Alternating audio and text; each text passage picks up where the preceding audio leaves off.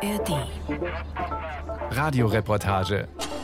Authentisch, lebendig, nah dran. Ein Podcast von Bayern 2.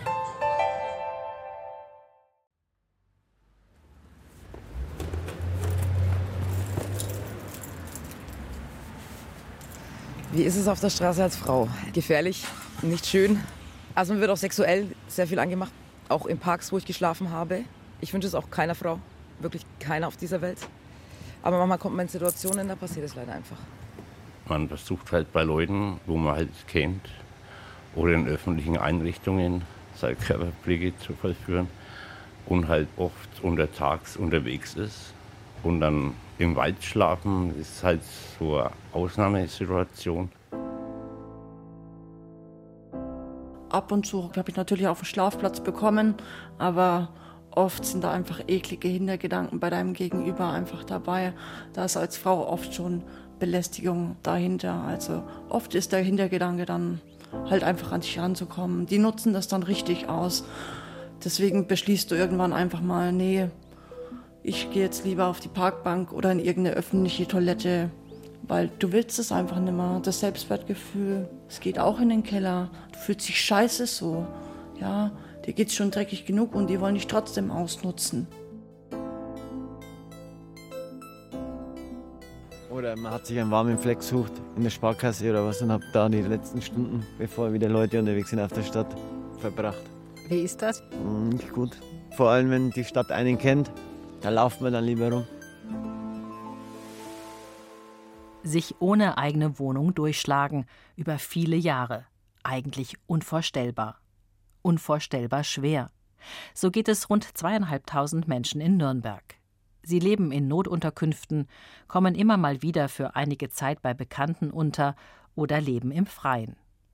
Unter solchen Bedingungen einen Arbeitsplatz zu finden und eine Wohnung zu mieten, Suchtprobleme anzugehen und rauszukommen aus dieser Abwärtsspirale, das ist fast aussichtslos.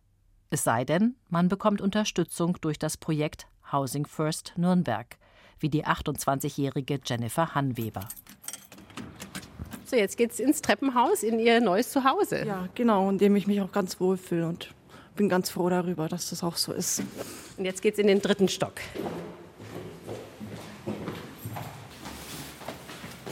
Seit wann sind Sie jetzt schon hier in diesem Haus? Seit circa zwei Monaten. Und kennen Sie schon die Nachbarn?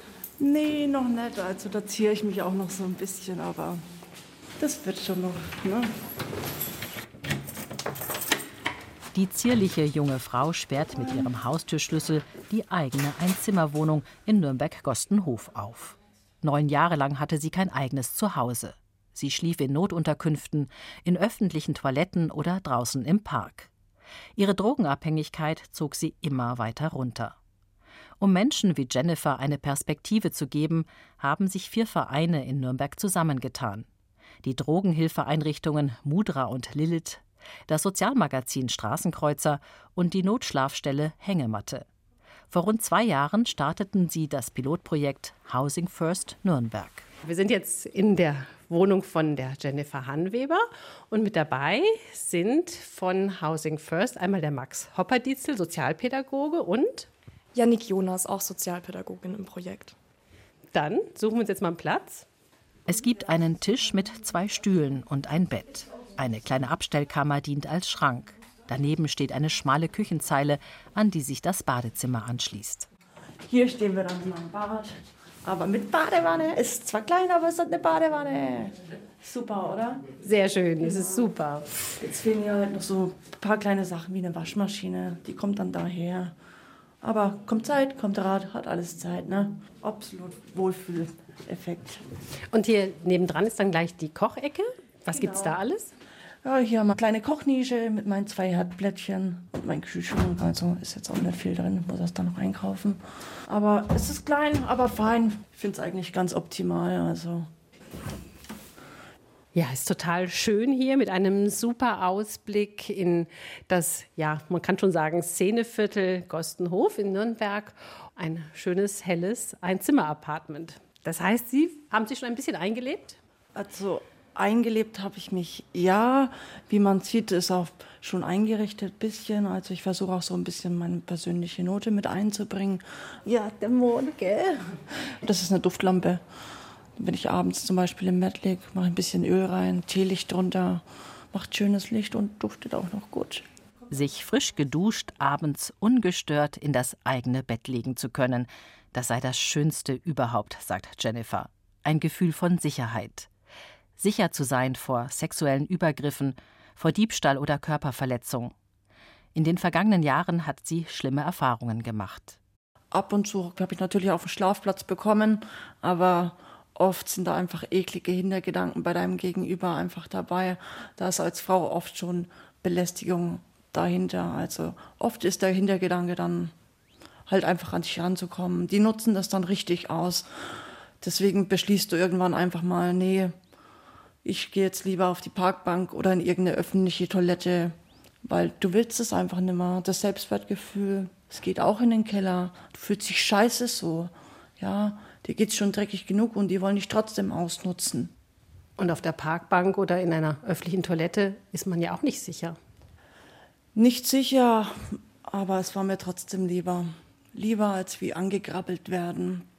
Ja, also Angst hat natürlich auch eine Rolle gespielt aber die vergeht. Du gewöhnst dich an alles. Man kann sich an alles gewöhnen, echt. Wie reagieren die Menschen so in der Regel, wenn man draußen auf der Straße lebt? Ich habe viele negative Erfahrungen gemacht. Es kommen oft blöde Sprüche. Die Blicke sind ekelhaft, sehr abwertend vor allem. Man kommt so, geh doch arbeiten oder asoziales Pack, aber sitz doch erst mal da. Versuch dich mal in die Haut reinzuversetzen. Es ist ja auch nicht so einfach, da wieder wegzukommen. Und vor allem, es könnte jeden treffen auf der Straße irgendwann zu landen. Es ist einfach so. Ja.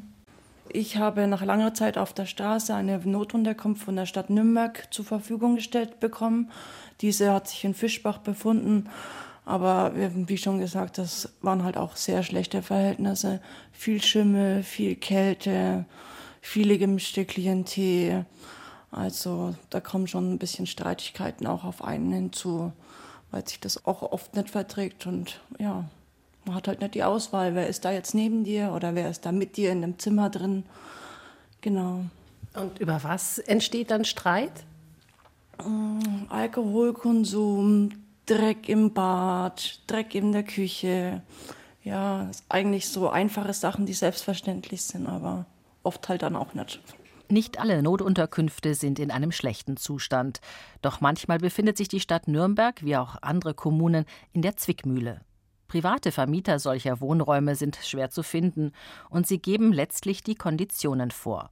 Bundesweit sind laut aktuellem Wohnungslosenbericht in Deutschland rund 178.000 Menschen auf diese Weise untergebracht.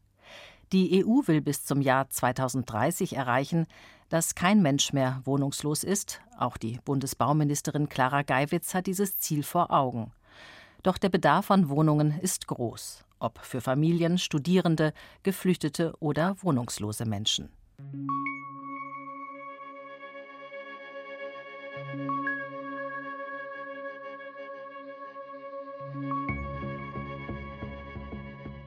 Ja, Herr Hopper-Dietzel, Sie sind Sozialpädagoge und für das Housing First Projekt ja zuständig.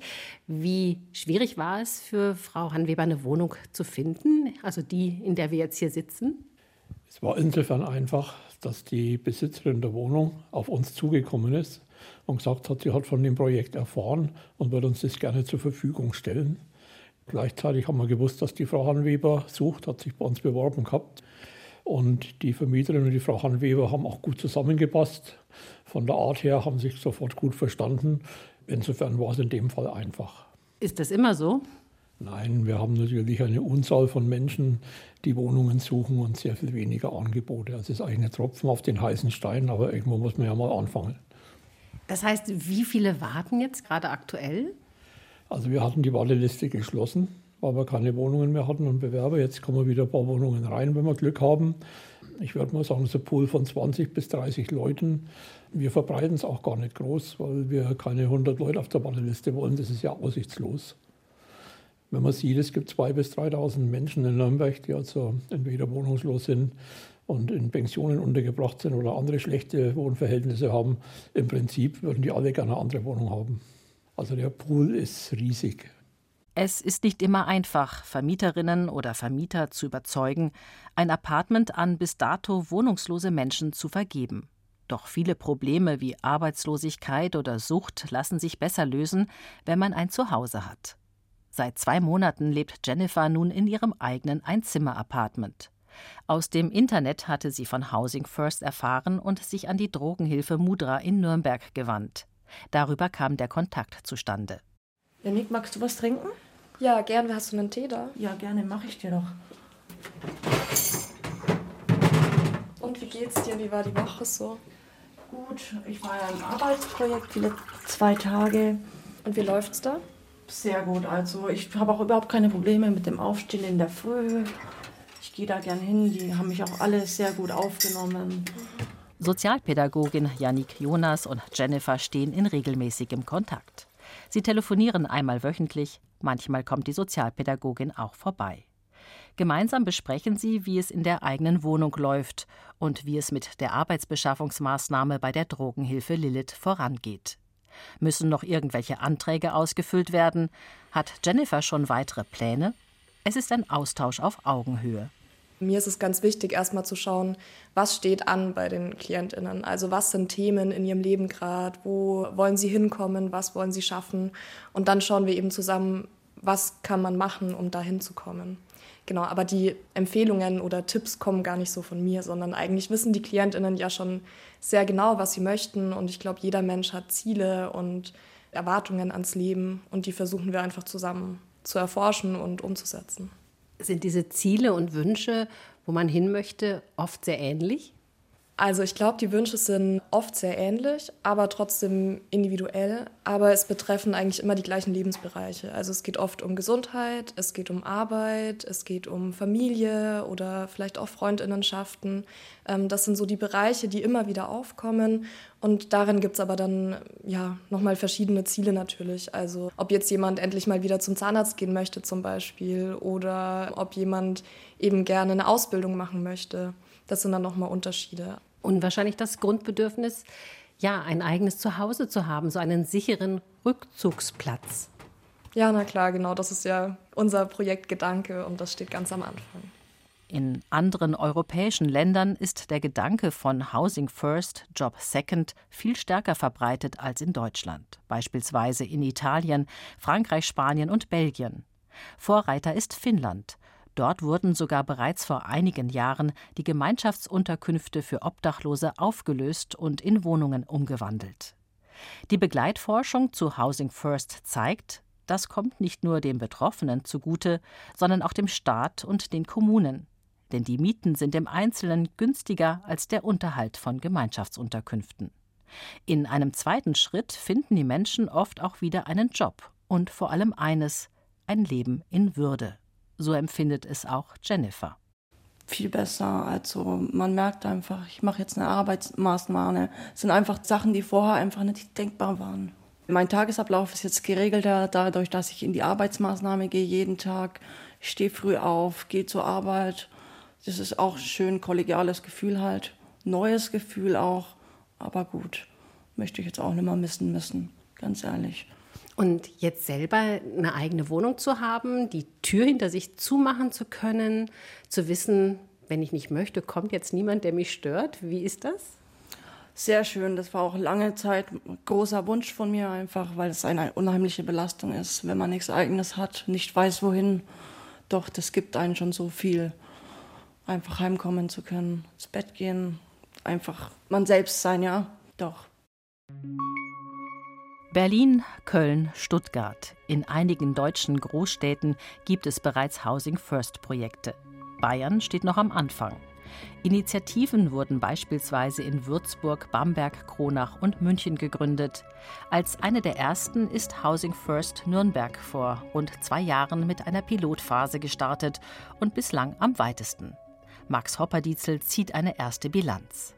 Die meisten Menschen sind noch in ihrer Wohnung, zwei sind leider verstorben, die ich auch dann den einen davon auch intensiv begleitet habe in seiner letzten Zeit, die alle eigentlich auch noch froh darüber waren, dass sie Die Wohnung hatten in ihrer letzten Lebensphase einen Wohnungsverlust durch Kündigung hat man keinen. Wir haben Personen drin, die psychisch sehr schwierig sind, wo eine Kollegin da auch ganz schön hart arbeiten muss, mit denen klarzukommen. Das kann schon mal sein, dass da irgendwas auch mal nicht funktioniert. Für mich wäre es auch okay, also vom Projekt her, wenn irgendjemand zum Beispiel dann so weit käme und sagt, ich muss jetzt erstmal was anderes, ich muss in eine institutionelle Unterbringung, in Langzeittherapie, wäre ja auch ein gutes Ergebnis, wenn es jemand vorher nicht macht. Aber bis jetzt also läuft es gut. Wir haben auch noch keine Reklamationen gekriegt wegen großen Beschädigungen in der Wohnung. Bei dem einen, der verstorben ist, aber das war unproblematisch. Der Vermieter war da sehr tolerant. Aber also, dass da Wohnungen verwüstet worden sind oder das äh, große Alkoholiker-Treffpunkt des Viertels geworden ist, das war alles überhaupt nicht der Fall. Das sind so Dinge, die Sie da ansprechen, wo Vorurteile bestehen, wo vielleicht Vermieter oder Vermieterinnen Bedenken hätten, jemanden, der vorher wohnungslos war, eine Wohnung zu vermieten. Aber Sie sagen, das hat eben eigentlich nirgends stattgefunden. Wie viele Menschen konnten Sie denn jetzt schon vermitteln? Das muss ich mal kurz nachrechnen. Äh, fünf, zwei, drei weitere stehen an in der Phase seit letzten August, seit es uns institutionell gibt. Und von den acht vorher sind auch sechs noch in der Wohnung. Sieben. Eine, ist, eine konnte man neu besetzen, ja. Also haben wir ein gutes Dutzend? Sowas, ja. Tendenz steigend. Die Leute aus der ersten Phase, mit denen haben wir eigentlich nur am Rande zu tun. Die laufen eigentlich alle selbstständig. Gibt mal Einzelfälle und wir haben auch einen ehrenamtlichen Mitarbeiter, der sich um einen sehr intensiv kümmert. Aber ansonsten äh, ja, ist da die Betreuung von uns nicht mehr nötig.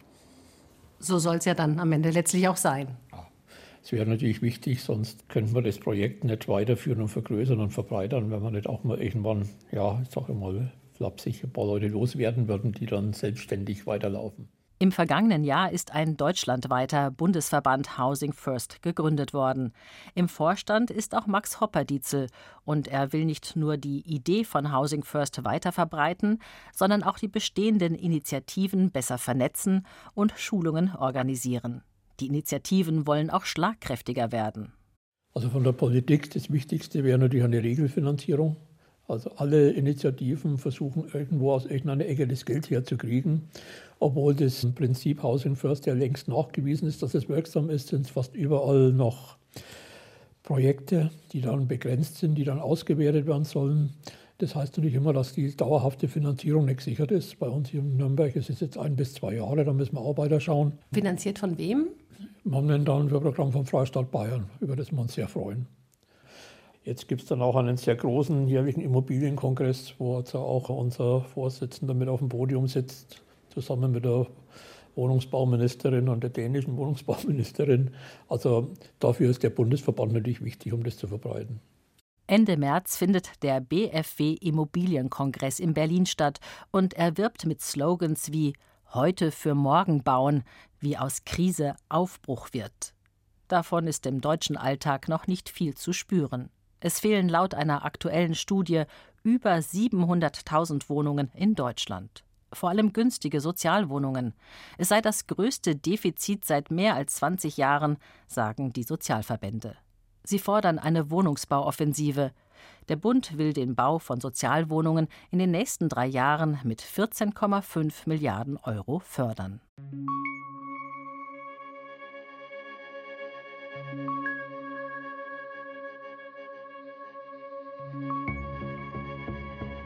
Das nützt Menschen wie Peter Schmidt im Moment nicht viel. Er ist vor kurzem aus dem Gefängnis entlassen worden und sucht eine Wohnung. Der vielbefahrene Nordostring in Nürnberg. Dort hat die Wohnungsbaugesellschaft Nürnberg, kurz WBG, einige Büros. Es ist ein kommunales Unternehmen der Stadt mit insgesamt 19.000 Wohnungen.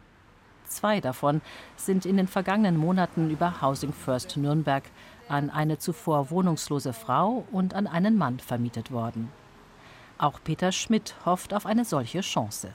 Er hat sich mit der Sozialpädagogin Janik Jonas vor der Tür getroffen, denn gemeinsam wollen sie bei der WBG vorsprechen.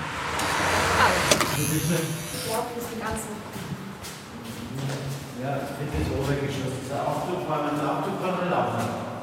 Okay.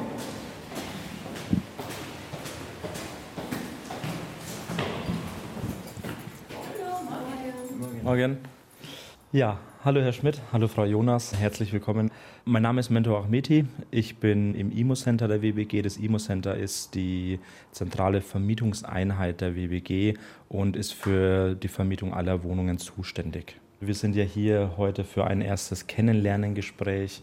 Die Frau Jonas vom Projekt Housing First unterstützt Sie ja hier bei der Wohnungssuche und auch wir als WBG haben uns ja auch bereit erklärt, dass wir Ihnen helfen, dass wir Sie unterstützen und damit Sie wieder ins Leben zurückfinden, ist ja der erste wichtige Schritt, dass Sie eine Wohnung finden und da schauen wir mal, was wir für Sie machen können. An einem großen Tisch im Besprechungsraum sitzen sich die drei gegenüber. Mentor Achmeti von der WBG, Sozialpädagogin Janik Jonas und Bewerber Peter Schmidt. Es geht darum, die Möglichkeiten auszuloten. Der 45-Jährige spricht ganz offen von seiner Suchterkrankung, von der Gefängnisstrafe wegen Beschaffungskriminalität und von weiteren Lebenskrisen. 2016 bin ich geschieden und dann ging es bei mir wieder bergab und dann hat die Stadt Neumarkt hat mir nur so Obdachlosenzuflucht zu, also Containerwohnungen und da war halt High Life. Da war die Rückfallgeschwindigkeit relativ schnell. Ich war auch im Gefängnis jetzt wieder 16 Monate. Und zum Glück bin ich jetzt, ich habe nicht viele Möglichkeiten gehabt, entweder zurück wieder in die Container, aber zum Glück hat mich eine gute Freundin, der bin ich aufgewachsen, hat gesagt, du kannst bei mir erstmal auf Untermiete wohnen. Die wollte nicht mehr, dass ich da in die Container, weil sie weiß, dass ich da früher oder später wieder im Knast hocke oder Schlimmeres. Deswegen ist es ja schön, dass es äh, so Projekte wie Housing First gibt, die dann auch jemanden auffangen, aber sie auch schon mal positiv, wenn sie Bekannte haben, die ihnen auch schon bisher geholfen haben, ja. sehr immer positiv. Seit er nach der Trennung von seiner Frau aus der gemeinsamen Wohnung ausgezogen ist, hat er seit über sieben Jahren kein eigenes Zuhause mehr gehabt. Hinzu kommen körperliche Beschwerden und ein Arbeitsunfall, der seine Hand beeinträchtigt. Das heißt, Sie beziehen Leistungen vom Jobcenter? Also ich bekomme Erwerbsminderungsrente zwecks meiner Arbeitsunfall und das sind 270 Euro. Der Rest wird vom Jobcenter aufgestockt. Das bedeutet im Endeffekt auch, dass das Jobcenter die Miete übernimmt. Ja. Das Jobcenter hat bestimmte Richtwerte, sogenannte Mietobergrenzen, wie hoch der Betrag ist, den das Jobcenter für die Miete zahlt. Und der ist bei einer Person bei 515 Euro und hier stehen ihnen auch um die 50 Quadratmeter zu. 515 Euro klingt jetzt erstmal ziemlich viel, vor allem wenn es eine kleine Wohnung sein soll, ein- oder zwei Zimmerwohnungen. Da gibt es natürlich auch Wohnungen, allerdings sind die Mieten aktuell auch wirklich hochgegangen und die Nachfrage ist natürlich entsprechend hoch. Also das ist hier mit der größte Knackpunkt. Der Wohnungsmarkt in Nürnberg, der ist ja, ich sag's mal so, es gibt sehr, sehr viele Wohnungssuchende, auch sehr viel dringende Wohnungssuchende. Wenn man sich zum Beispiel die Stadt Nürnberg, das Wohnungsamt anschaut, ähm, dort gibt es auch mehrere tausend Vormerkungen und auch viele natürlich ganz dringende. Ja, das heißt, ich kann Ihnen auch hier jetzt nicht versprechen, dass es sofort etwas wird, weil diese kleinen Wohnungen einfach extrem nachgefragt sind. Aktuell hat man eigentlich keinen Leerstand. Auf die Straßen oder auf die Wohnungen sieht man wenig Menschen, denkt man, es sind viele Wohnungen leer. Na, es ist leider nicht so. Ne? Also der Wohnungsmarkt ist immer noch sehr angespannt. Vor allem jetzt 2022 die Inflation, ähm, auch der Ukraine-Krieg, die haben natürlich viel dazu beigetragen, dass die Preise steigen, dass weniger gekauft wird. Das heißt, wenn weniger kaufen, dann bleiben die Personen auch länger in den Wohnungen. Und jetzt kam, wie gesagt, der Ukraine-Krieg dazu, die Geflüchteten, die hier auch unterkommen müssen.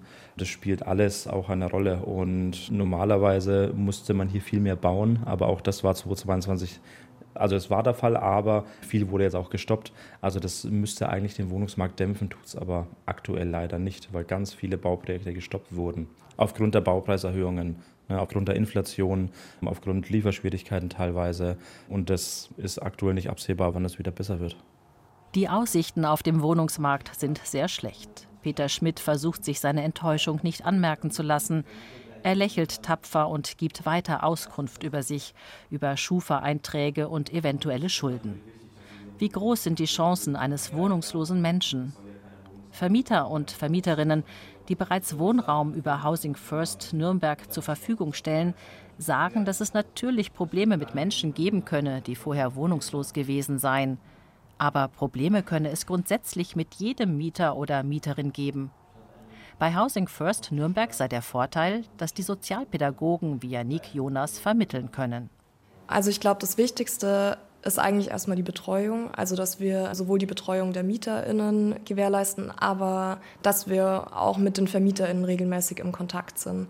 Da ist vor allem mein Kollege, der Herr Hopperdietzel, zuständig und der steht dann eigentlich ständig in Austausch mit der WBG oder auch mit PrivatvermieterInnen. Genau. Und was wir auch noch zusichern, ist, dass alle Menschen, die über uns ins Projekt reinkommen, auf jeden Fall eine Abtrittserklärung beim Jobcenter unterschreiben, also dass quasi die Miete direkt vom Jobcenter an die VermieterInnen gezahlt wird, sofern die Leute natürlich Leistungen vom Jobcenter beziehen. Und was, glaube ich, auch noch was Wichtiges ist äh, für VermieterInnen, ist, dass alle Leute, die über uns ins Projekt kommen, auch eine Haftpflichtversicherung, eine Privathaftpflichtversicherung abschließen müssen. Genau, es kann ja immer mal was passieren und ich glaube, das ist einfach eine ganz gute Sicherheit auch so, dass das dann abgedeckt ist.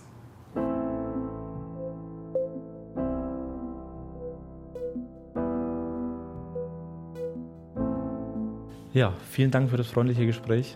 Wir verbleiben so, dass wir, wie gesagt, jetzt schauen, dass wir eine passende Wohnung für Sie finden und alles weitere dann Besichtigung, Unterlagen etc. Das folgt dann im Anschluss.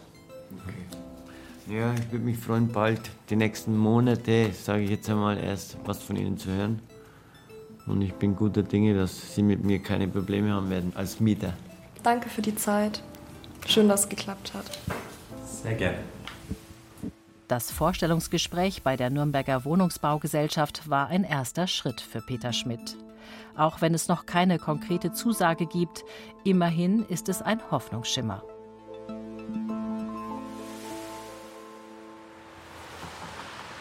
Wie geht's dir denn jetzt nach dem Termin?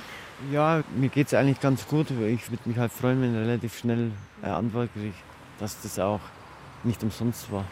Peter Schmidt braucht dringend eine eigene Wohnung, denn bei der Bekannten kann er nicht ewig bleiben und zurück in die Notunterkunft will er auf keinen Fall. Dann würde er lieber wieder wie früher nächtelang durch die Stadt irren. Man hat sich einen warmen Fleck gesucht in der Sparkasse oder was und hat da die letzten Stunden, bevor wieder Leute unterwegs sind, auf der Stadt verbracht. Also in so einem Vorraum, wo die ja. Bankautomaten stehen. Genau, zum Beispiel. Wie ist das? Nicht gut. Nicht gut, vor allem wenn die Stadt einen kennt. Da laufen wir dann lieber rum. Weil ja. er sonst immer vertrieben wird wahrscheinlich auch. Ja.